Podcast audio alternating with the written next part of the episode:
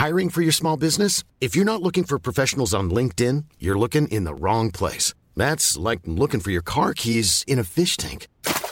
LinkedIn helps you hire professionals you can't find anywhere else, even those who aren't actively searching for a new job but might be open to the perfect role. In a given month, over 70% of LinkedIn users don't even visit other leading job sites. So start looking in the right place. With LinkedIn, you can hire professionals like a professional. Post your free job on linkedin.com slash people today. Entrevista.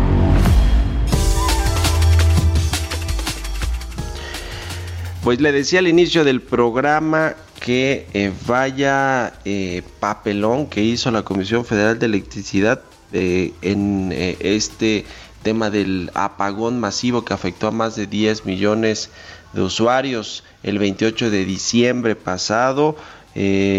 muchos estados de la República se vieron afectados con este apagón que tuvo su origen en Tamaulipas, eh, por lo menos eso fue lo que dijo la Comisión Federal de Electricidad, reportó el incendio de un pastizal que habría generado este megapagón el 28 de diciembre en 17 estados. Sin embargo, ayer Manuel Barlet, el director de la CFE, reconoció que el oficio del incendio que envió la CFE a Protección Civil era falso, ni más ni menos que era falso. Y por el otro lado, dijo Manuel Barlet que ese no había sido el origen del problema de este mega apagón, sino que había un exceso de eh, generación y de operaciones de energías limpias en el país. Así que lanza, se lanza la carga otra vez contra las energías renovables, Manuel Barlet. Y para platicar de este tema, me da mucho gusto saludar en la línea telefónica a Paul Sánchez, director de Ombudsman Energía México, experto en estos asuntos. ¿Cómo estás, Paul? Muy buenos días y feliz inicio de año. Buenos días, Mario. Feliz año y feliz año al auditorio también. ¿Cómo ves este tema de la CFE? No es el primer megapagón que se da, ya hubo uno el año pasado en Baja California, pero bueno, este dio mucho que eh, hablar, eh, que decir con respecto a pues, las versiones encontradas que había ya entre la CFE, el gobierno de Tamaulipas, Protección Civil. ¿Cuál es tu punto de vista de todo esto que pues es un escándalo a mí me parece? Mario, pues creo que contarle al auditorio que eh, ganó, ganó la retórica política sobre eh, la explicación técnica. En un, eh, con un, en un mercado normal, lo que hubiéramos tenido es no a la empresa, no a CFE saliendo a la cara, sino al SENACE explicando a la CREYAS tener en el ámbito sus respectivas competencias y CFE como una empresa normal debería estar explicando lo que pasó en sus líneas y, cuál fue el efecto técnico eh, que tuvo, digamos, esta situación. El problema que estamos viendo es que CFE, avanzando en la política de confiabilidad que ha venido impulsando desde hace un tiempo y que alguna vez he platicado contigo, eh, de decir, eh, yo necesito seguir metiendo primero las plantas de CFE, luego las privadas térmicas y al final las renovables, porque de alguna manera hacerlo al revés a mí me limita la salida de mis plantas y yo pierdo el flujo de efectivo muy importante para seguir pagando eh, los, los gastos operativos de CFE sin hacer ningún cambio adicional. Pues sí, eso, eso parece ser que es lo que está sucediendo. Y por si fuera poco, ahora que hablas del Centro Nacional del Control de Energía, el SENACE,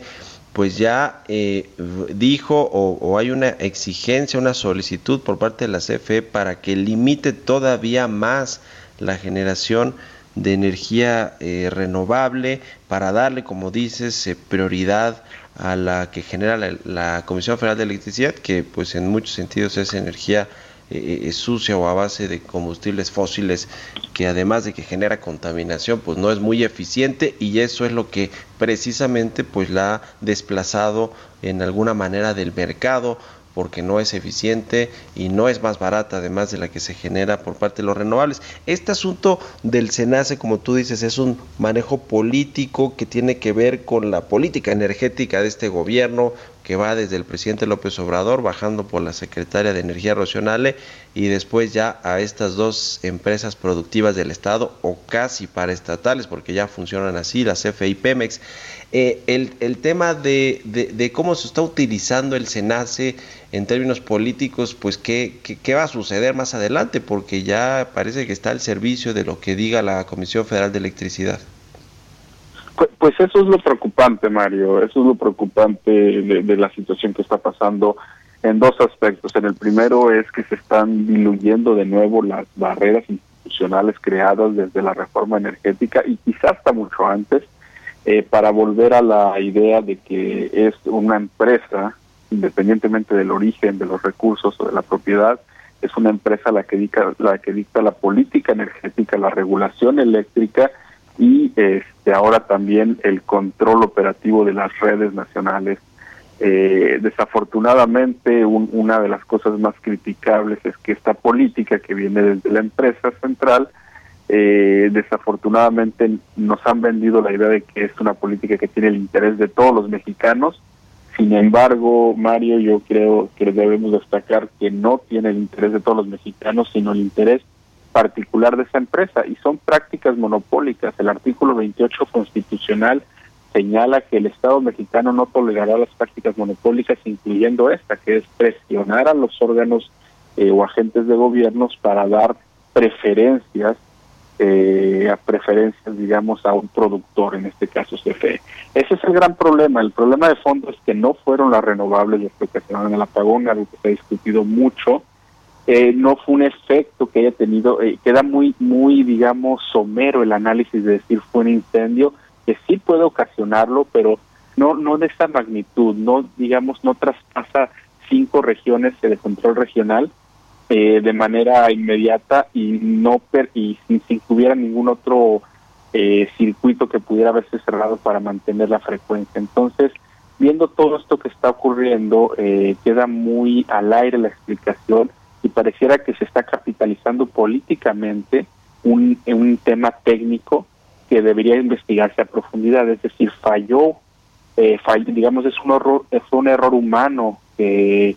que se vio, digamos, incrementado por una falla técnica, o fue una falla técnica que sobrepasó las capacidades humanas, eso es lo que no ha quedado de fondo y por lo cual se ha exigido una explicación adicional al, al documento apócrifo que se presentó y que ya se desmintió y que no hemos tenido tampoco una respuesta de quién lo presentó y cuáles son las responsabilidades administrativas del servidor público que haya puesto ese oficio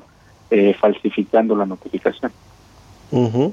Pues sí, eso debería ser grave, parece que pues, debería ser un delito eso y Manuel Barlet ayer en esta conferencia que duró casi dos horas, pues más bien desestimó este asunto de la falsificación de los oficios del incendio allá en Tamaulipas, que le entregaron a protección civil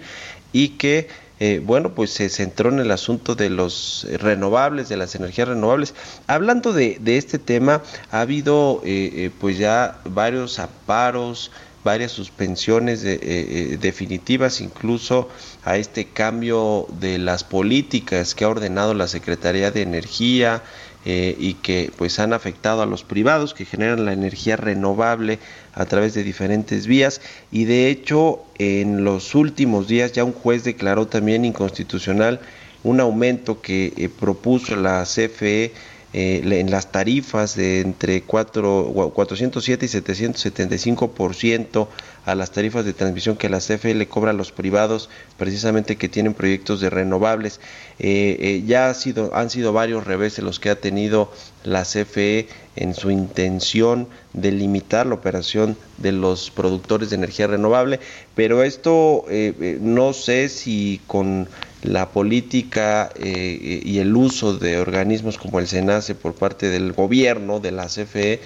pues pueda durar mucho tiempo este asunto legal de eh, que, ciertamente sí se está obteniendo algunas victorias, pero no sé si esto vaya a aguantar mucho tiempo. Paul, ¿cómo ves? Pues eso, Mario, que creo que sido una serie de embates eh, constantes y claro que es preocupante que no van a dejar de ocurrir estos embates, que van a seguir eh, dándose como que se detiene algún tema y se aprovecha otro para seguir en esta idea de convencer al presidente, de convencer a, la población en general eh, de que las tecnologías renovables son malas, que no son baratas y que la única manera de tener precios eh, confiables de electricidad que no aumenten, salvo el aumento de la inflación, que también le apega a la inflación, eh, es si lo controla solamente una sola empresa. Es decir, que la mejor opción para todos los mexicanos es que no elijamos a nuestro proveedor, sino que tengamos a un solo proveedor que maneje los costos de manera arbitraria y que a través de esos costos eh, todos los mexicanos paguemos sus facturas. Ese es el modelo previo a la reforma energética y es el modelo al que estamos regresando y que tú y yo podamos este, poder elegir como podemos elegir un celular, una computadora, unos tenis o un refresco es un producto más del mercado y dejó de ser estratégico en el momento en que en 2015 a la generación y la comercialización de electricidad se abrieron las posibilidades de competir. Eso es lo, que nos preocupa, Mario, que, que siga este embate y este ataque. Quedan cuatro años de esta administración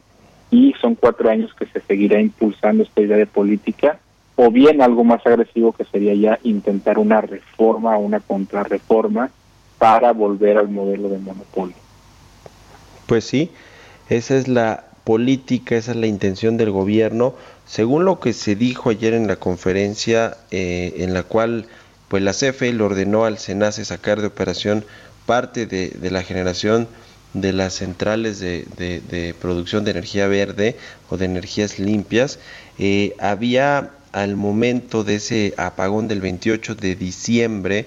una eh, generación de, por parte de los renovables de 28.5% de toda la demanda del país, una cifra históricamente alta. Esto es así, es decir, a pesar de que ha habido estos embates directos del gobierno, de la CFE, una cargada en contra de los generadores de energías limpias, sigue habiendo eh, la generación en, digamos, y la, y la, y la, demanda eh, de los privados por este tipo de generación que, que eh, producen los privados a estos niveles históricos eh, altos, tan, tan altos, Paul, o son datos que tiene la CFE que son sus otros datos?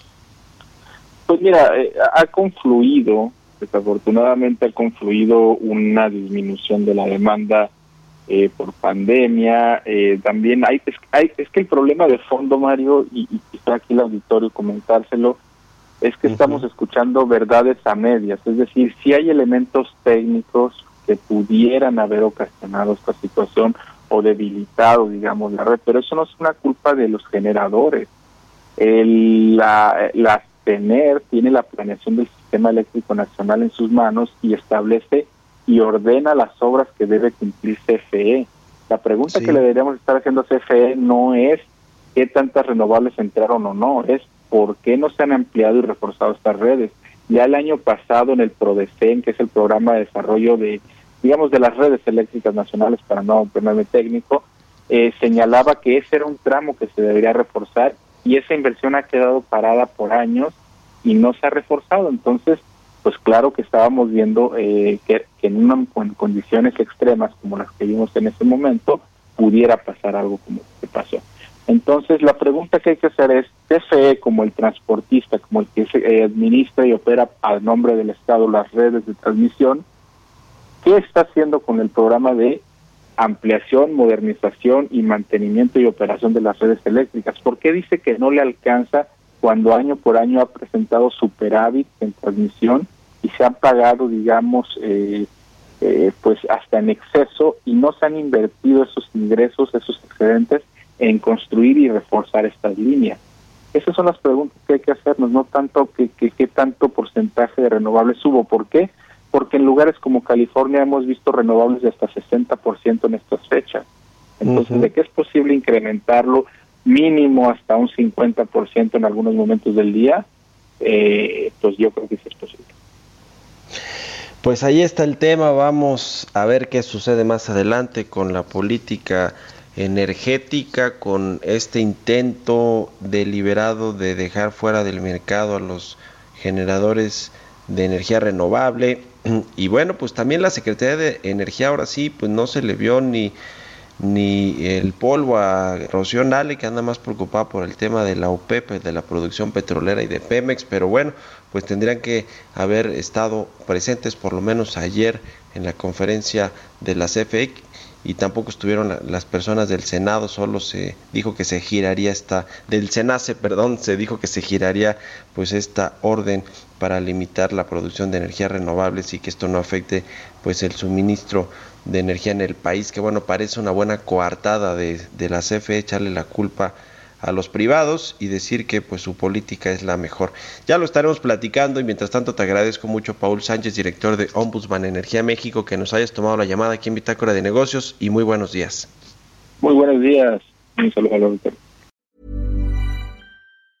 Mom deserves the best, and there's no better place to shop for Mother's Day than Whole Foods Market. They're your destination for unbeatable savings, from premium gifts to show-stopping flowers and irresistible desserts. Start by saving 33% with Prime on all body care and candles. Then get a 15-stem bunch of tulips for just $9.99 each with Prime. Round out Mom's menu with festive rosé, irresistible berry chantilly cake, and more special treats. Come celebrate Mother's Day at Whole Foods Market.